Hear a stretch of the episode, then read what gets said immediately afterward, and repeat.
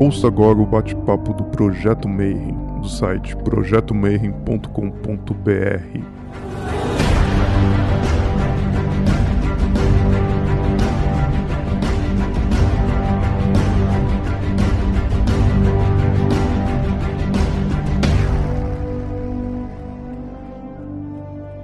Bom dia para você que é de bom dia, boa noite para você que é da boa noite e para quem estiver assistindo isso aqui no YouTube depois, boa tarde. Hoje a gente vai para mais um bate-papo Mayhem, né? Então tá todo mundo aqui na pandemia, cada um na sua casa.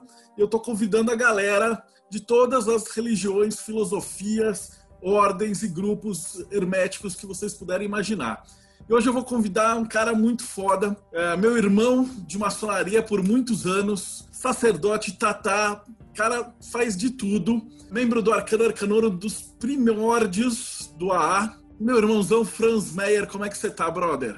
E aí, beleza? Satisfação, boa noite a todos. Tô bem, tô bem na pandemia, em casa, curtindo aí os podcasts e fazendo macumba, né? Cara, eu vou pedir para a gente começar que você contasse pro pessoal um pouquinho da tua história. Então, como é que você chegou na magia? E fica à vontade, cara. Cara, eu sou filho adotivo, pra vocês terem noção que muito louco, né? Eu sou filho adotivo de uma família alemã, uma família alemã umbandista.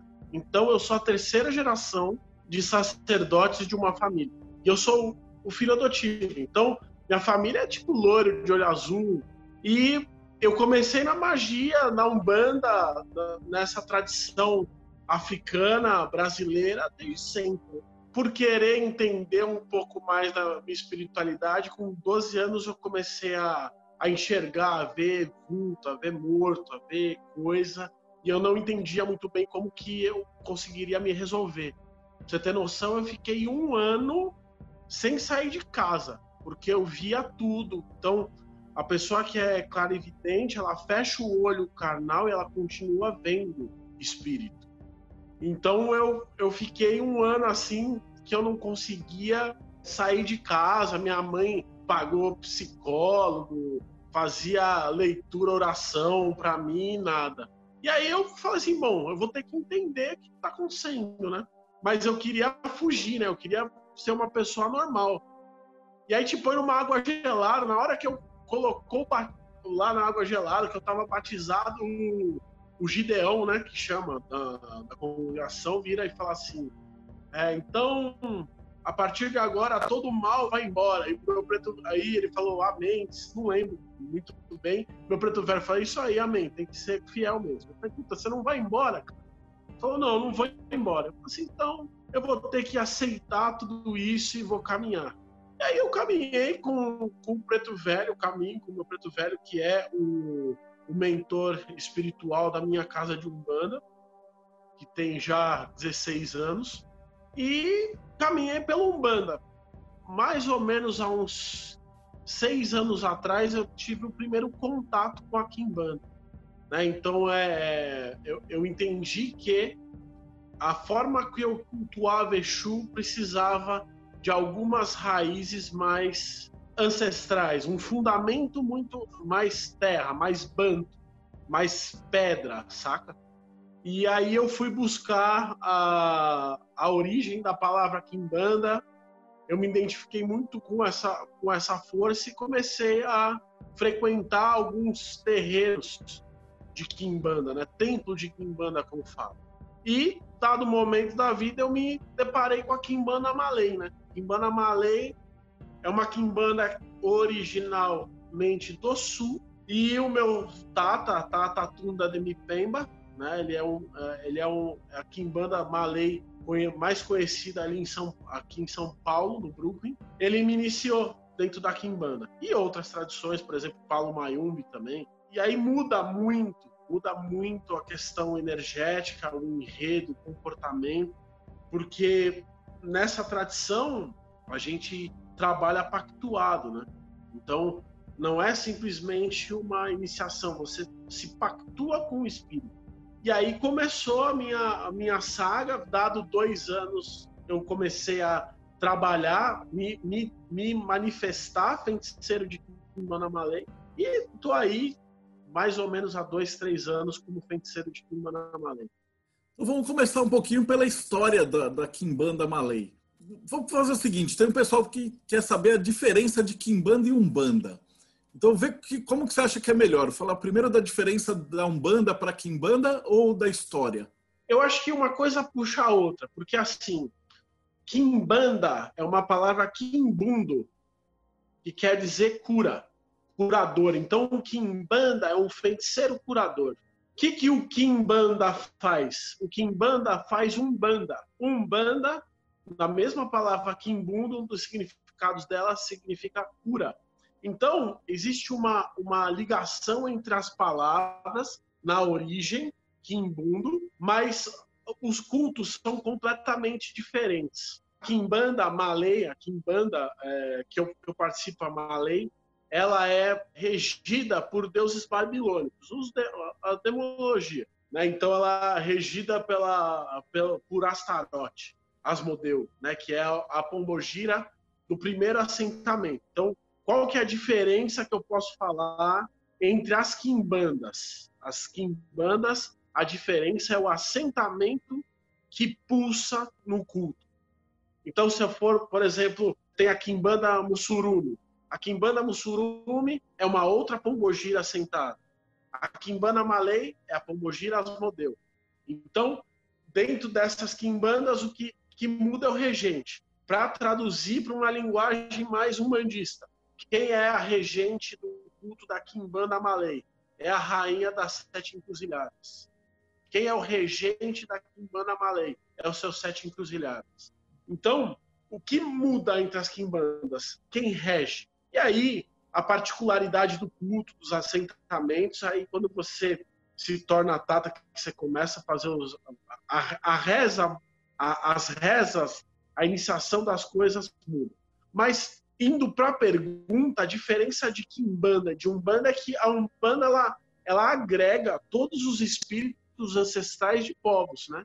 Então você fala do baiana, o ancestral daquele povo, o boiadeiro, que é o caboclo de couro para umbandas mais tradicionais, é o ancestral do, do cangaceiro, do nordestino, sabe? Ah, o caboclo de pena, que é o ancestral do, do índio, que, que muda efetivamente? Os ancestrais. E a forma de culto do ponto de vista do panteão. Né? A Kimbanda Malay é, uma, é a Kimbanda regida pelos demônios, Astarote, Asmodeu, é, Lúcifer, enfim. E a Umbanda ela, ela tem um contato muito forte com o cristianismo, né? que muda efetivamente o panteão, a regência. E podia falar então agora um pouquinho da história da Kimbanda Malay. A Kimbanda Malay ela surge no sul por um cara chamado Dorcides, que é o meu bisavô. Tinha o candomblé, ele, é, ele chama Dorcides de Oxum, ele já é falecido. E dentro desse candomblé ele começou um culto em cima dos demônios. Ele foi buscar muita, muita referência na macumba carioca e ele fez o assentamento de uma pombogira chamada Asmodeu. Como a, o termo Kimbanda não é, por mais que esteja sendo popularizado agora, ele não é um termo é, novo, ele não é um culto novo, ele trouxe a, a corruptela Malay. Então ele, ele criou um culto Kimbanda Malay por conta da, do assentamento que ele fez e dos princípios da, das entidades do enredo que ele cultuava, que ele tinha. Então, para você ter noção, aqui em Banamale, até hoje no sul, tem um templo dele, tem uma casa só para o assentamento dele, o assentamento da Pombogira Asmodeu. E aí, esse, o, o Dorcides, ele começou a iniciar pessoas, ele já era famoso dentro da comunidade dele, do candomblé, e ele começou a iniciar pessoas dentro dessa tradição de bruxaria. Por quê? Porque dentro do candomblé, para aqueles que são, você começa a fazer algum tipo de trabalho, feitiço, ou coisa que o valha depois de sete anos. E o Dorcides, ele via que muita gente tinha potencial e era do candomblé, então não tinha recurso para começar uma feitiçaria, um culto, é, os trabalhos sem tomar os sete anos de santo. Então ele fala assim: bom, se eu começar um culto novo, começar a pulsar um culto novo, eu vou ter resultado mais rápido. E aí ele começou a iniciar as pessoas na Kimbanda Malay. Ele viveu, acho que até 35 anos. Ele era um cara muito pesado no que ele fazia, então, para você ter noção, dentro do nosso culto, conta que ele era um cara que falava assim, vinha muito político falar com ele, e as pessoas pediam, ó, oh, eu preciso matar tal pessoa. Ele ia lá e falava assim, ó, oh, dá 15 minutos o cara vai cair morto, o cara caía morto. Só que existe a reatividade, né? Então ele construiu com muito dinheiro, muito dinheiro para você ter noção. Eu não sei, eu não sei exato o endereço onde está o templo, mas eu posso buscar para passar para vocês. Mas é um templo que parece um palácio e ele construiu e não conseguiu viver no templo por conta da reatividade dos trabalhos que ele fazia. Então ele morreu muito cedo. E aí o culto ele foi disseminando ali no sul de referência a, hoje que, que eu posso passar de bibliografia é o Mulogi. Mulogi ele tem um livro que chama Kioanga, que ele fala do culto, ele é, ele é meu tio de santo, por assim, meu tio de Kimbanda. Ele fala muito do culto e o meu próprio Tata, que ele, ele como ele tem uma, uma vertente candomblé Angola, ele passa as coisas na oralidade, né? Mas referência biográfica, vocês podem procurar o Mulogi, Mulogi com o livro Kiwanga. Ele fala muito da, da tradição, ele teve contato direto com Dorcides. Bom, isso aí já dá uma boa situada de como é que funciona. Então a gente vai começar com as perguntas. A primeira que já é a mais polêmica, que a galera que está escutando geralmente não conhece. E aí eles falam assim: ah, Kimbanda é do mal, é do demônio, vai te, vai te matar, isso é o cramunhão e etc. Então vamos falar um pouquinho do que, que é um Exu, como é que funciona, o que, que, que acontece. Vamos tentar desmistificar essa figura aí do Exu, que é tão, assim, é, alvo né, de ataque de evangélico, de como sempre pintado como vilão, maligno, a ser evitado, né? Me fala um pouquinho, qual é a tua visão sobre o Exu? Para eu falar da visão de Exu, eu preciso falar um pouquinho das tradições, porque o Exu de Quimbanda não é o mesmo Exu da Umbanda. E não é o mesmo Exu do Candomblé, entende? Então, falando dos Exus que eu trabalho, que é o Exu de Umbanda e o Exu de Quimbanda. O Exu de Quimbanda, ele tem uma característica que é poder de realização. Então, o que, que eu falo? Ele é a perna, como o meu tata diz, como eu aprendi, ele é a nossa perna e nosso braço ele manifesta no caminho a, o teu poder de conquista, o teu poder de realizar as coisas. Então, é, é um espírito que não tem o apego, o apreço em nenhuma divindade católica cristã. Então, você não vai ter, por exemplo, um Exu de Kimbanda falando de Jesus. Você não vai ter um Exu de Kimbanda falando de santo, de orixá, você não vai ter um Exu de Kimbanda falando de luz, de iluminação do ponto de vista conceitual. Ele vai falar de feitiço, de magia, de força, de realização. E talvez seja a coisa que mais assuste as pessoas, né? Porque ele tem um linguajar muito próximo do, do ser humano, ele, ele é uma entidade muito prática. Então, você aprender a fazer um feitiço de curar, saber uh, o culto, tem todo um tratado de ervas que você tem que aprender. É, tem todo um tratado de orô para derrubar um, um, um, sangue num fundamento para salvar, para realizar, para fundamentar. Então, são tratados que, que, se eu pego o cristão, ele não vai ter nenhum tipo de ligação. Até por isso, mesmo em outros cultos, mesmo candomblé, candomblé, se você pega o conceito banto, ou Santo do Paoco, coisas desse tipo, que são históricos, ele não vai ter o Exu de, de Kimbanda, ou, ou mesmo o Exu como uma figura muito amistosa. Por quê? Porque ele tem a questão da conversão, ele passa a, a, o candomblé em si, não o culto de nação. O candomblé em si, ele passa por uma conversão importante, na Bahia principalmente, e o Exu Quimbandeiro, ele não, ele não tem essa conversão. Já o espírito que é o Exu de Umbanda, ele já fala de iluminação, ele pode falar conforme a casa que ele está. Né? Se é uma casa mais tradicional africanista, ele vai falar em, em orixá. Se, se é uma casa tradicional espírita, ele vai falar de Jesus. Enfim, é o tipo de espírito. O importante é o, o que está choque que eu vejo, eu estou vendo muito no meu tempo, nesse momento, que é quando eu falo em Exu, o pessoal entende que é um enredo só, que é um espírito só, que todos os espíritos estão dentro de uma esfera, né? Exu significa esfera. E não é, são categorias de espíritos diferentes, com tradições e costumes diferentes. E aí é onde dá pau. Ah, então, onde eu falo assim, ah, Exu é mal.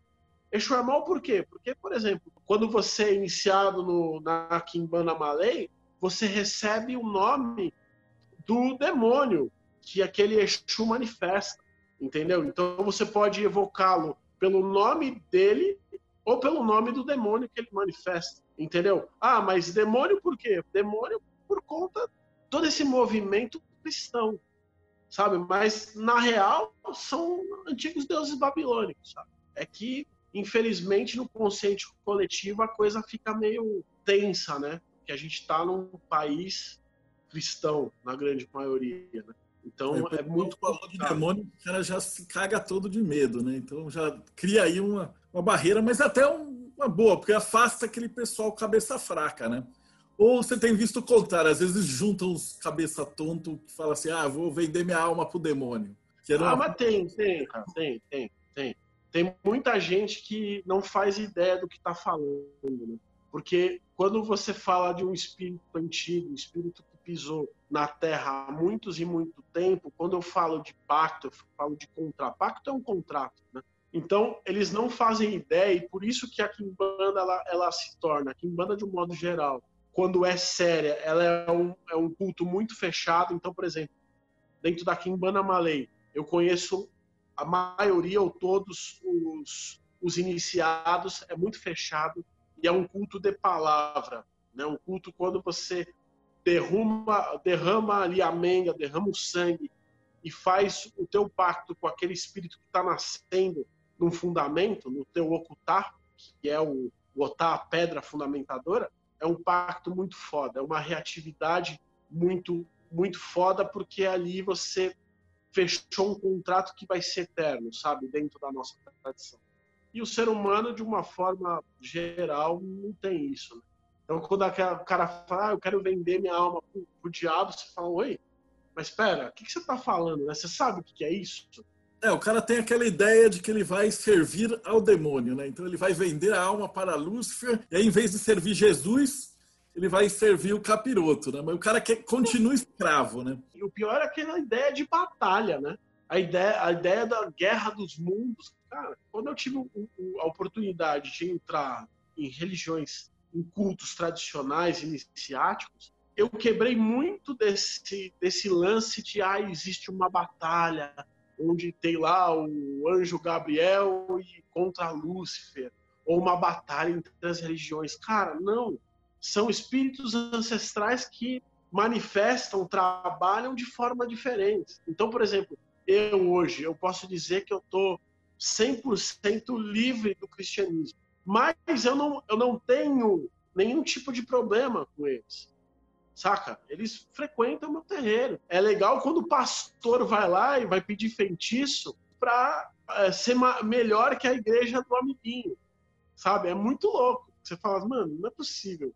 É legal quando o pastor vai lá fazer guia de, de proteção, é, oferendado para Astarote, para ficar na bolsa enquanto ele, enquanto ele faz o culto. Ou porque existe uma pandemia. É muito louco. E o cara vai lá entendeu? E, são, e é gente que, meu, é da mídia. Então, tem uma pergunta aqui da Vanessa que ela coloca assim: é, se você tivesse, ou se você já teve conhecimento de alguém que já tinha um Exu de Umbanda, trabalhava com Exu, e quando entrou na Malay, o que, que acontece com esse Exu?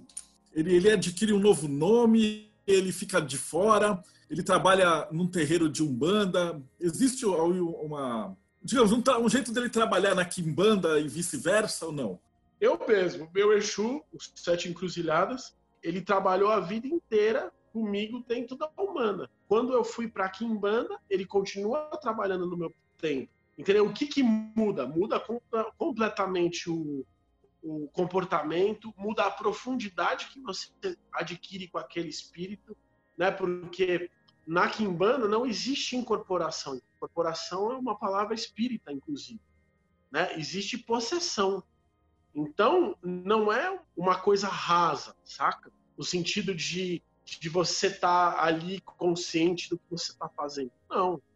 Na Kimbanda, quando você é, planta um espírito, quando você começa a trabalhar com esse espírito que mudou de enredo, ou então você deixa ou trabalha junto com o Exu, que é de Umbanda, especificamente na Umbanda, e, e trabalha e compara com o de Kimbanda, meu, é completamente diferente a irradiação, o trabalho, é, o como você é, lidar com aquele espírito. Porque é uma comunhão muito louca, o assentamento pulsa, ele pulsa na sua vida, saca? ali ele na, na parte ritualística mesmo, é uma possessão, é muito louco, é diferente. Tanto que dentro da Kimbanda, para que você se torne um feiticeiro, um mestre de Kimbanda, você tem algumas provas. Então, por exemplo, você passa na prova de tomar mel fervendo, saca? Você passa na prova de tomar dendê fervendo. Você pega 21 copos, 20 copos de água e um de pinga, e o Exu tem que ir lá pegar o de pinga, saca? Põe você dentro do carro virado no Exu, vai pro meio do mato e volta para casa, saca? São provas que o pessoal fala assim, caralho, você tem que passar, o teu Exu tem que passar, porque você tem que estar profundo nisso, sabe? Então, essa é a grande diferença. Na Umbanda, você não tem todo esse tipo, você tem os pontos riscados, a lei de Pemba, né? Que, que invoca aí os Exus, os espíritos que estão ali, mas você não tem um, uma profundidade naquele Exu. Então muda a profundidade. Maravilha. E, e por falar em Exu, então, a gente estava conversando antes de começar a gravação, você ia explicar que dentro da Kimbanda, na verdade, não é bem o Exu, mas existe a figura da Pomba Gira, que é a, a grande rainha da parada. Então, como é que é essa relação aí de Exu e de Pombagira dentro do culto, dentro do, da ritualística? Toda a religião tradicional africana, o regente é feminino, principalmente religiões onde o apreço é a feitiçaria. Então a Kimbanda Malay não é diferente. Quem rege a Kimbanda é o feminino, é a Pombogira. Muita gente atribui a Kimbanda só Exu, não. A Kimbanda é feminina. A Kimbanda é um culto feminino onde a mulher detém o poder e o homem ele tem autorização de usar. Um templo de quimbanda, para ser completo, ele tem que ter uma mestra quimbandeira e um mestre quimbandeiro.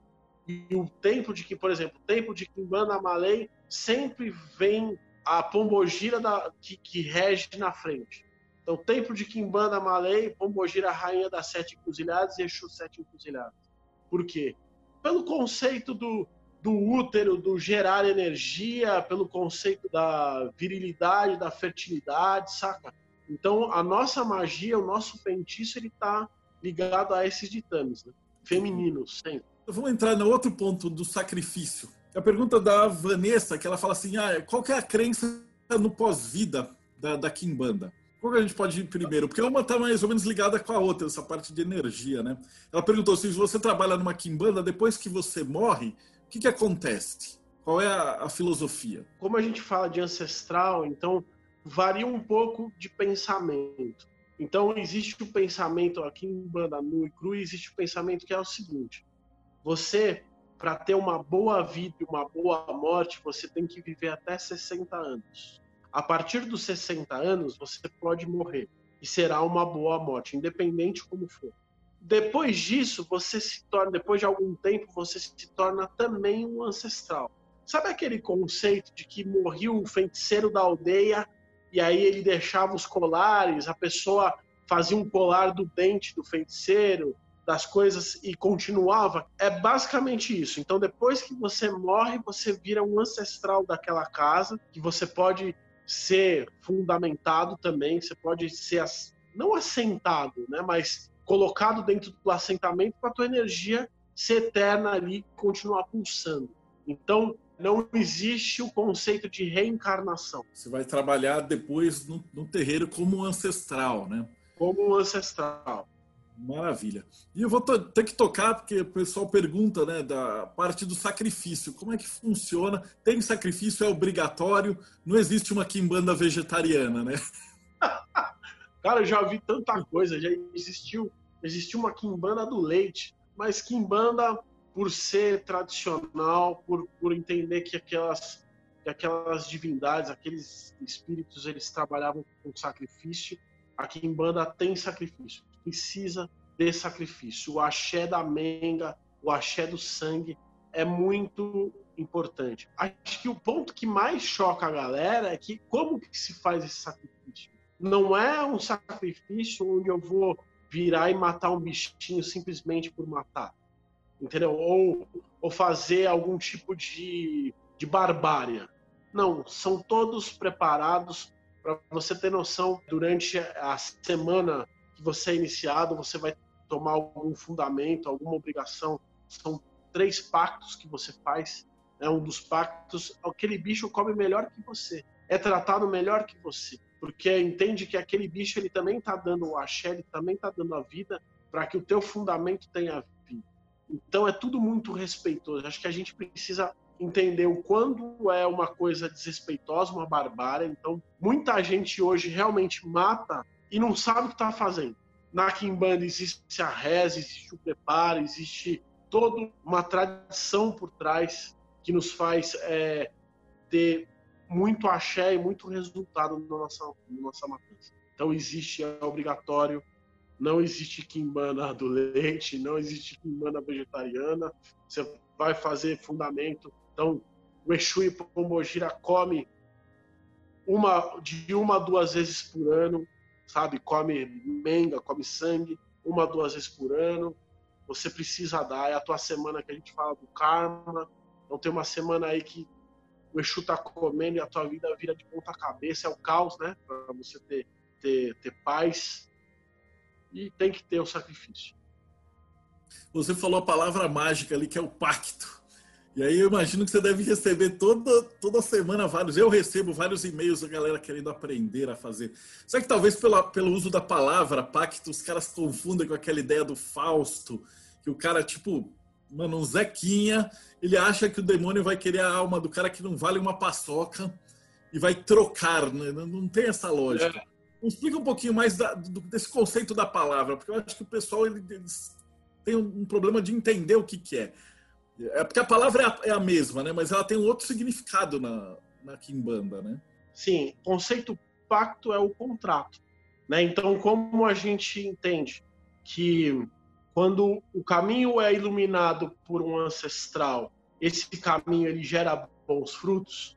Então, muitas vezes as pessoas vêm na Kimbanda pedir pacto, por exemplo, de prosperidade, pedir pacto de amor, pedir pacto de realização, pedir pacto de, de uma série de coisas. E aí é o, é o contato que você tem com aquele ancestral que vai falar assim: olha, você vai fazer uma mesa para mim, um ritual, uma oferenda, e durante o tempo que você determinar, tudo tem tempo. Então não existe, por exemplo, ah, eu vou fazer um pedido para Exu e vou deixar quando eu tiver merecimento. Não.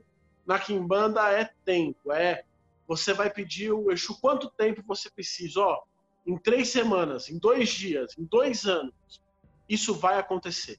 Se o ancestral está bem fundamentado, ele vai trazer. Saca? E isso é o conceito de pacto da Kimbanda. Porque ele vai te dar um tempo de realização daquilo que você pediu, ele vai te pedir coisa em troca, que durante aquele tempo, ele vai caminhar, ele vai te dar, vai colocar, vai facilitar vai emanar do teu caminho tudo aquilo que você precisa para realizar o pedido. Entendeu? Então é esse o conceito de pacto dentro da Kimbanda. É, o pessoal tem aquela ideia de que na verdade é tipo um bilhete de loteria, que você vai lá, paga e, e foge e fala assim, o cara vai trabalhar para mim. Aí você pensa, porra, o espírito tem tipo milhares de anos, vai trabalhar pro Zé, assim, como é que o cara vem com esse conceito? E na verdade você tem que trabalhar junto com o seu ancestral, né? Você, você vai Exatamente. trabalhar com tem dentro de si, ou da sua família, etc. Então ele inclui muito de autodescobrimento nessa pegada, né? É assim, eu acredito que se você não tá, se você não tá em paz com o ancestral, com o teu antepassado dentro da tua família, para que que você vai cultuar um que você nem conhece? Saca? É, é muito quimbanda isso, sabe? Quimbandeiro na origem, no primórdio, antes de ser um, um culto, uma religião, era aquele cara que cultuava o ancestral, é bem aquele conceito, sabe? Era um cara no meio de uma aldeia, de um quilombo, que ele era o curandeiro e ele cultuava aqueles que vinham antes dele, saca? Então, se eu não cultuo aqueles que vieram antes de mim, se eu não tenho respeito por aqueles que vieram antes, eu não vou conseguir aí um, um ancestral, uma realização de ancestral muito boa, não faz sentido. Isso que você falou é perfeito. Né? O cara, sei lá, é o magia, mago do caos, da telema, da, das internet, o cara não, não consegue conversar nem com o avô dele, ele acha que ele vai conseguir alguma coisa com um demônio da Goécia. Exatamente, exatamente. Cara, tinha uma outra pergunta aqui que era boa, que pegava essa, essa linha aqui. Existe uma ideia de, de iluminação para os iniciados? Você falou que não tem esse conceito de batalha, então não existe esse bendir para a luz você vive a sua vida e segue o seu caminho do ancestral, né? Acho que o conceito de iluminação não, mas o conceito de realização, num ponto bem bem espiritual eu falo, né, de você realizar aquilo que você é sem medo, sabe? Na quimbanda o que assusta é o seguinte: é, a gente não tem uma, um filtro, então você vai ser iniciado porque você é bonzinho é um bom filho, é um bom pai. Não, eu tenho irmãos de Kimbanda que não mexem com coisa certa, pro meu conceito, mas eles realizam em paz aquilo que eles fazem, saca? Então, é esse o ponto, é ser você, manifestar você, independente de julgamento. Se você está em paz com o caminho que você leva, ok, você tem paz. Se você não está em paz, ó, eu tenho uma história dentro da Kimbanda que é o seguinte: tem uma pessoa que ele, ele sempre mexeu com coisa errada, sempre mexeu com coisa errada. Ele é um tata muito, muito conhecido no sul e o Exu dele sempre trouxe tudo para ele. Teve realização, teve sucesso. Quando ele começou a mexer com coisa certa, deu tudo errado na vida dele. Então, tipo assim, a essência do cara é essa. A gente tem uma questão de respeito muito de essência. Quando falam de da quimbanda, dos demônios, quando falam desse conceito sem, sem conhecer, sem entrar, por que, que é, é tão temido e causa tanto, tanto controvérsia? Porque eu respeito a essência. Tem gente que nasce ruim. Ele é ruim e ponto final. E é bom para ele. Tem gente que nasce boa e vai entrar na quimbanda, ele vai continuar bom. É a essência, respeitar a essência, manifestar a essência acima de tudo mas você consegue ter, por exemplo, se alguém vem e te faz um mal, pela Umbanda a gente tem a lei, né? o conceito da lei, que muitas vezes a gente já viu isso, que às vezes o cara entrava no terreiro, o cara tava fudido na perna, e aí o Exu descia e falava, olha, porque você tá com esses caras te ferrando, mas é porque você fez um acordo, não pagou, e aí os que Umba estão te ferrando. E aí o Exu falava, não posso fazer nada. Na Kimbanda tem essa lei também? Eles estão regidos por essa lei? Não, na Kimbanda existe a lei da reatividade. Então, assim, eu posso virar e fazer um feitiço para matar alguém. Eu posso virar um, fazer um feitiço para salvar alguém. Tudo tem um preço, tudo tem uma reação. Se eu entendo qual é a reatividade que eu tenho, se eu entendo qual é o caminho que eu estou traçando, se é um caminho que vai me dar bom axé, seu caminho que vai me dar um axé ruim e eu traço ele de qualquer forma, beleza. Você vai ter a tua consequência não porque alguém está cobrando, mas porque você entrou no caminho. Existem feiticeiros, eu conheço irmãos meus que são bons feiticeiros ruins, saca? São bons feiticeiros que, meu, se ele, vai, se ele acender uma vela para te matar, ele vai te matar, entendeu? Só que o cara, ele conhece daquele caminho. É o axé dele. O axé dele tá ligada com a morte, com aquilo, com, com aquele caos, com aquela execução. Os meus Exus, eles estão ligados com prosperidade, entendeu? Então, Exu, ele vai, tem as duas mãos, claro, você tem Você tem as duas vertentes, mas eles estão ligados com prosperidade. Se eu entrar muito na, nessa questão de, ah, vou fazer feitiço para matar, vou fazer, eu vou poluir, eu vou, eu vou negativar o meu Exu porque está longe da minha essência. Saca? Então é muito da questão da essência, muito. O Eduardo perguntou assim também, você fala um pouquinho mais o que, que é essa essência?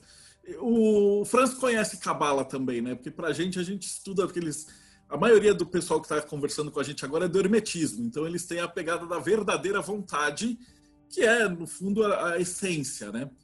Uhum. Só que quando você coloca isso de um ponto de vista espiritual, a sua essência transcende, né? Como o Franz colocou, então depois que você morrer, você vai ser cultuado. Então, a tua essência, você como Franz, por exemplo, você trabalha dentro da prosperidade. Então, você acha que a tua, a tua essência caminha nessa pegada. Então, depois que nessa você morrer, você vai se tornar um, um, um Exu que vai trabalhar nessa pegada também. Sim, sim, sim. Basicamente isso. É, é interessante, falando um pouco de santo, né? Eu nasci no dia 3 de junho, nasci no dia de Santo Antônio. Anto... Santo Antônio, quando você faz o sincretismo, seria um Exu. É uma, um dos conceitos para Exu, em outras tradições, Xangô todo casal que eu apresentei casou. Todo casal que eu apresentei casou. Tem muita gente que vem me procurar para fazer feitiço de atração, feitiço de amor, sabe? E rola feitiço de prosperidade, sabe? Então, a minha essência ela tá ligada com isso. É assim, eu prefiro não poluir o meu Exu com feitiço de maldade, mas eu me protejo, saca? Então, se vier com maldade, eu vou com maldade mesmo. Então, a, a essência ela está ligada muito com o que, com o caminho que você segue da fluidez. A gente dentro da Kimbanda, a gente tem um conceito de fluidez. Então, se você está caminhando para um lugar que não está te dando fluidez, é porque você está de costa para o teu caminho, entendeu? E é isso. Como eu falei, essa, esse sacerdote, esse, esse tata de Kimbanda, ele é um cara que, meu, ele precisa estar tá ligado com a coisa que eu, no meu conceito, na minha essência, é errado. Ele foi fazer a coisa lícita, ele se ferrou, saca? Ele está no caminho dele. Não tem esse julgamento, sabe? Esse julgamento é melhor. Né? A gente combinou antes também, né? a ideia do sacrifício e do julgamento. Dentro da Kimbanda, a Ingrid também falou, tocou muito nesse ponto que você não tem o julgamento do, cara que está do lado, né? Você segue a tua essência. Isso que às vezes é difícil para o pessoal que está de fora, que a galera é muito arraigada nesse cristianismo, nesse. Eu não vou nem falar o cristianismo, porque eu entrevistei uns, uns cristãos não católicos casca grossa, né? Os magos cristãos. Mas a galera tem esse conceito de, ah, eu vou para o inferno se eu fizer uma maldade existe uma punição e uma pegada nesse sentido, né? E uma outra pergunta aqui do Caleb Massa que nos trabalhos vocês usam algum tipo de oráculo específico da Kimbanda? Existe um jogo de búzio que chama Jogo de Exu, que é, na verdade, para responder perguntas de sim ou não. Tradicional, a raiz, raiz mesmo da Kimbanda Malay, não existe oráculo, porque o nosso próprio assentamento é um oráculo. Então, você tem rezas, orações que você faz dentro do assentamento, em cima do assentamento, e fica um tempo lá com o Exu o espírito para te responder. Eu, por exemplo, eu tenho um oráculo dos meus ancestrais, chama Oráculo dos Ancestrais, que é um oráculo que eu utilizo para atender pessoas. Mas muitas coisas, muitas das coisas, é eu sentar no meu assentamento, conversar com o meu Exu, com a minha Pombogira, eles me trazem. Então não existe um oráculo assim. E uma outra pergunta massa que eu também estava formulando, a Luísa fez agora. Como é que você fez para a tua clara evidência não te incomodar na vida? Assim, dizer, ah. enxergava e via tudo e é estilo sexto sentido. Eu aceitei, porque é muito difícil, por exemplo, você. Eu sou uma pessoa muito. Eu me tornei, acho que é por isso, uma pessoa muito dispersa, porque eu estou sempre em atenção nos dois mundos. Isso me deu uma, uma vontade, isso me deu um caminho que é o caminho do foco. Né? Então eu ficava disperso, eu olhava o morto, falava com o morto, com o vivo, com todo mundo. Né? Então eu precisei desenvolver em mim um foco para eu ter resultado na minha vida. Foi isso. Então eu não fiz nada energético para minha clarividência. Eu só dou foco no momento que eu estou ali fazendo alguma coisa, eu estou ali fazendo aquela coisa. Eu fiz essa pergunta porque eu lembro de várias vezes a gente em iniciação lá na Arcano, e aí de repente estava o Franz lá parado, e aí ele, ele olhava para o canto e depois ele virava e falava: pô, irmão, ó, tem uns caras ali é, que vinham para os espíritos que estavam na nossa loja maçônica para dar uma orientação, para dar uma coisa. E às vezes o Franz conversava com ele e depois estava conversando sozinho. Daí depois voltava para a gente. Então tem um caso. Para você simplesmente você aceitou. Mas você consegue diferenciar quem está vivo e tá, quem está morto? Eu, eu conversei com os médiums que às vezes o cara tinha problema porque ele, ele às vezes ia conversar com o cara na rua e era como se fosse carne para ele. Você tem, qual é a tua sensação? A minha sensibilidade, eu acho que cada cara evidente tem um grau, né? Mas a minha sensibilidade é temperatura. Então a temperatura de um vivo, a temperatura de um espírito que está ali num grau, para um espírito que está egum, que está vazio, é diferente, né? Então, por exemplo, a Kimbanda, falando especificamente dos espíritos da Kimbanda. Espíritos da Kimbanda são fogo, são quentes, entendeu? Você não pode, por exemplo, nunca pôr água perto do Exu de Kimbanda, uma pomogira de Kimbanda, nunca. Então são quentes. Espíritos de Egum são gelados. Então até uma, quando eu dou o meu desenvolvimento, eu falo, meu, você sabe se você está carregado com espírito ruim pela temperatura que você sente. Puta, senti muito frio. Meu, é um espírito ruim. Puta, tá me dando calor. Meu, o espírito tem um grau ali. Tá ali. Uh, tem uma outra pergunta aqui da Luísa. É, qual que é a diferença entre possessão e incorporação? Você falou que na Kimbanda é possessão, né? Então você apaga. Sim, a incorporação você tem o um mínimo de noção do teu corpo. O um mínimo de noção. Então tem pessoas que entram na Kimbanda que começam com incorporação começa incorporando, sabe? Então, você tem o um mínimo de noção, você tem noção do teu corpo, você tem noção, você sente perna, braço, a possessão você não sente. Tanto que, meu, tem espíritos aí que tomam litros e litros de cachaça e quando o cara volta, ele, ele não tem um sinal, nem cheiro. Então, essa é a diferença. A incorporação, ela te deixa com o mínimo de conta. Você pilota junto o corpo, vai. Vamos por assim.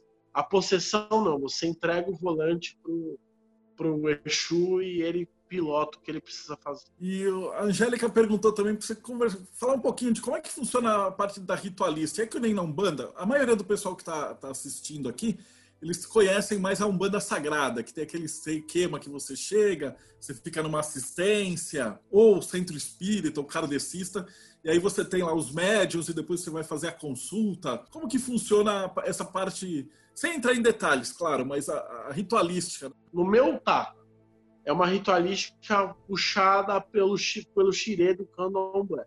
Então você tem um assentamento no meio e, é, e a gira, o xirê acontece em torno daquele assentamento. Né? Mas a quimbanda, a quimbanda malay de forma raiz é o toque, as pessoas sentadas no chão, é o toque acontecendo e os exus conversando com as pessoas como se estivessem numa grande festa. Entendeu? Não existe ai, uma ordem de atendimento, ficha.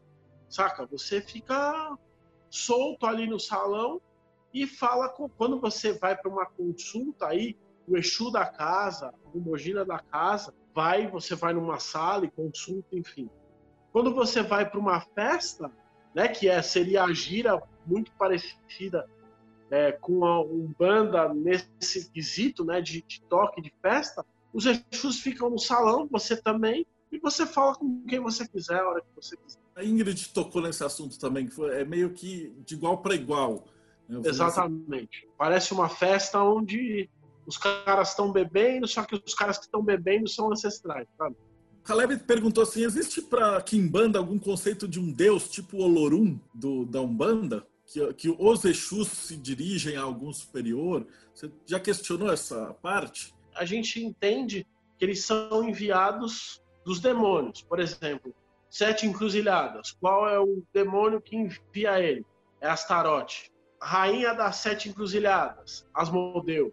Saca? Então, eles são enviados dos demônios, dos deuses babilônicos, né? Então, são esses deuses, cada um tem o seu. Não existe o um conceito do criador, sabe? Um, um criador que, que, gera uma força a partir dele. Caleb colocando assim, dos demônios vocês trabalham com 72 ou mais. Aí você está se referindo a Goécia, Caleb. Vocês, vocês, chegam a trabalhar com Goécia? Não, não trabalha com a Goécia, embora uh, o nome dos demônios sejam, né? mas não trabalhamos com Goécia. É aquilo, né? A gente tem o assentamento dos nossos Exus. Então, é um Exu e uma Pombogira. Você trabalha com aqueles. Você não tem, tipo, a Umbanda, ah, eu incorporei o Exu Tranca-Ruas hoje, amanhã eu incorporo o Tiriri. Não, não existe isso. A gente trabalha com o Exu e a Pombogira que você foi assentado. Eu posso fazer um feitiço e na minha casa de Exu evocar, por exemplo, um Tiriri, que é um Exu que eu não tenho? Posso. Dentro da Kimbanda, os Exus e Pombogira são considerados bulas de remédio, sabe? Então tem o Exu, por exemplo, o Exu Tiriri. O Exu Tiriri, ele é um Exu muito foda para você conseguir dinheiro rápido. Então, quando você quer fazer, por exemplo, um pacto para uma pessoa para dinheiro rápido, você faz pro Tiriri. E aí eu faço o feitiço, evoco dentro da casa do meu Exu a força do Tiriri. E aí eu peço para ele, como se fosse um despacho dentro do, da Umbanda. Ah, você quer, por exemplo, atração pro amor? Meu, sete saias. Sete saias é muito boa. Então você faz o feitiço dentro das sete saias. Você quer trabalhar com fragrâncias? Tipo, para atrair cliente, atrair. Tem uma pombogira que chama pombogira do cheiro. Então você faz a fragrância na pombogira do cheiro. Você quer trabalhar com negócios? Vai em alguém dos sete encruzilhados. O cara é negócio, sabe? E assim sucessivamente. Cada Exu tem a sua particularidade, como se fosse uma bula de remédio. Ah, mas quer dizer que um Exu não faz o que o outro faz? Não. Quer dizer que se eu pedir para o meu Exu, por exemplo, é, grana rápido, ele vai demorar um tempo.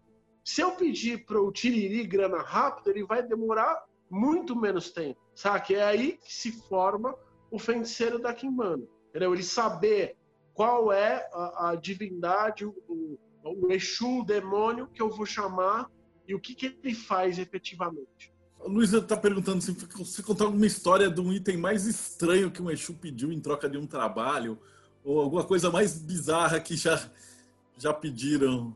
Cara, eu tenho, eu tenho uma história que é uma história meio trevosa, né, que não aconteceu comigo, mas aconteceu com, com pessoas do tempo que eu conheço, que uma pessoa veio pedir amarração veio pedir amarração e dentro da quimbana, meu.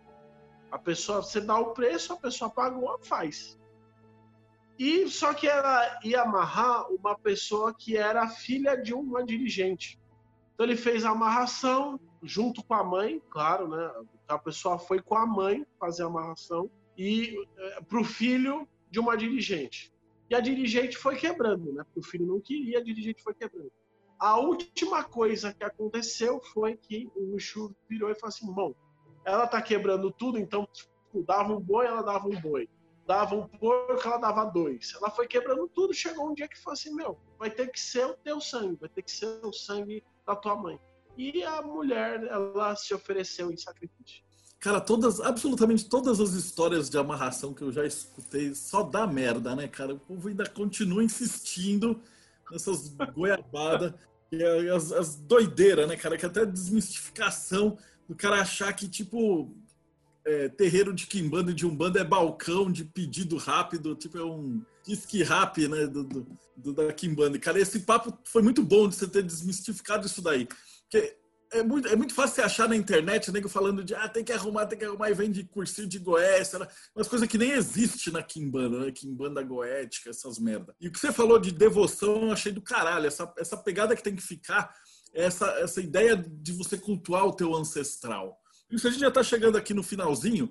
Eu queria que você finalizasse com é, um pouquinho de palavra dessa ideia do ancestral. O cara que está te assistindo agora, tipo, que briga com a avó, que não consegue nem conversar com os pais. Como é que o cara conserta a vida dele em relação aos ancestrais vivos, mortos, etc.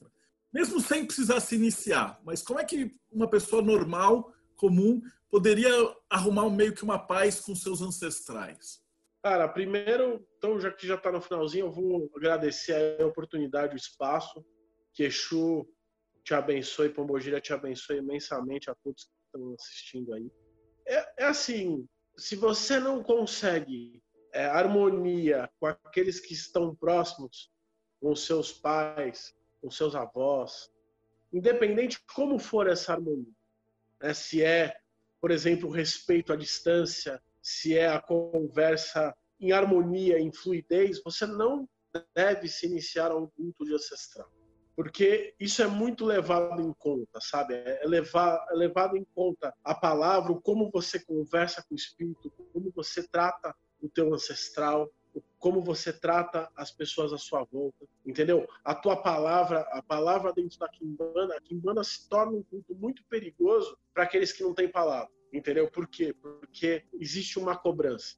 Você faz um pacto, você faz um, um contrato com o espírito, então você deve deve respeito, não ficar beijando o pé e tal, mas deve respeito ao teu iniciador eternamente. Você deve respeito à tua casa eternamente. Você deve respeito aos teus irmãos. É o conceito de família ancestral, sabe? Então eu não vou levantar uma vela para um irmão meu de Kimbanda. Ele está dentro do meu ancestral, sabe? Ele está dentro do culto que nasceu meu ancestral. Mas a palavra é clara. Quero harmonizar as coisas. Entenda a limitação de cada ser humano, de cada ancestral. Compreenda e aceite ela, de verdade Entendeu? Entenda que cada um tem a tua forma de fluir. Se você entende isso, você consegue harmonizar aí o teu, o teu caminho dentro do, com os seus ancestrais. Vou deixar um bônus aí para vocês, um feitiço, um ritual simples para ancestral. Você vai pegar um, um dia X da sua casa e você vai escolher uma comida e um uma comida salgada e uma doce que o teu ancestral mais antigo gostava de fazer ou comer. Na hora do preparo, você vai pedir toda harmonia, fluidez, é, prosperidade, o caldeirão, o feitiço, o preparo do alimento, o preparo do fruto que você leva na boca é muito importante para o culto de ancestral. Então, você vai realmente preparar essa comida. Prepara essa comida mentalizando aquilo que você coloca no meio da mesa a primeira parte, primeira parte da comida, dê para os ancestrais representados. Faça aí um, um, altar ancestral onde tem fotos daqueles que vieram primeiro e coloca essa comida lá. Se você fazer isso, pelo menos uma vez por mês, vai, você vai ter muita harmonia, por quê? Porque você vai ter a noção que o ancestral está te colocando no caminho certo. A noção que você está em comunhão com o ancestral pensa no ancestral como uma, um, um cano, uma luz, uma luz que faz com que você esteja num eixo, saca? Então, se você começar a fazer isso e cultuar o teu ancestral, você vai ver que desarmonia dentro da tua casa vai embora, é, falta de prosperidade dentro da tua casa vai embora, doença vai embora. Por quê? Porque o teu ancestral ele está vigilante, operante, presente na tua vida, saca? Então, esse feitiço é básico. Uma comida doce, uma salgada que você prepare. É muito importante a colher de pau, a mentalização ali na hora que você está preparando o alimento, de coisas boas. Reúne todo mundo que você puder reunir e pau no gato. É um grande feitiço, é simples e é poderoso porque é simples. Cara, Franz, muito obrigado. E tem a última pergunta de todas que a galera fala assim: como é que eu te acho? Se eu quiser falar com você ou conversar, você tem Instagram, site? Como é que eu tenho Instagram. Meu Instagram é Templo de Ancestralidade e Plenitude, tá lá no, no Insta. É, meu contato é 11 991991243, é o meu WhatsApp, então vocês podem me contatar por lá. O meu templo tá na Rua Barra Funda 532, Claro, agora por conta da pandemia, eu estou reduzindo os trabalhos, mas eu atendo com o oráculo, faço trabalhos com Exu e com Bagira mediante a marcação de consulta. Então, eu espero aí todos vocês. Maravilha. Templo Umbandista Plenitude. Cara, mal vejo a hora de acabar essa pandemia para a gente voltar a se encontrar, bro. Então, para você que assistiu a gente até agora, cara, muito obrigado. E fica a gente mais um bate-papo meio. Abração e até mais.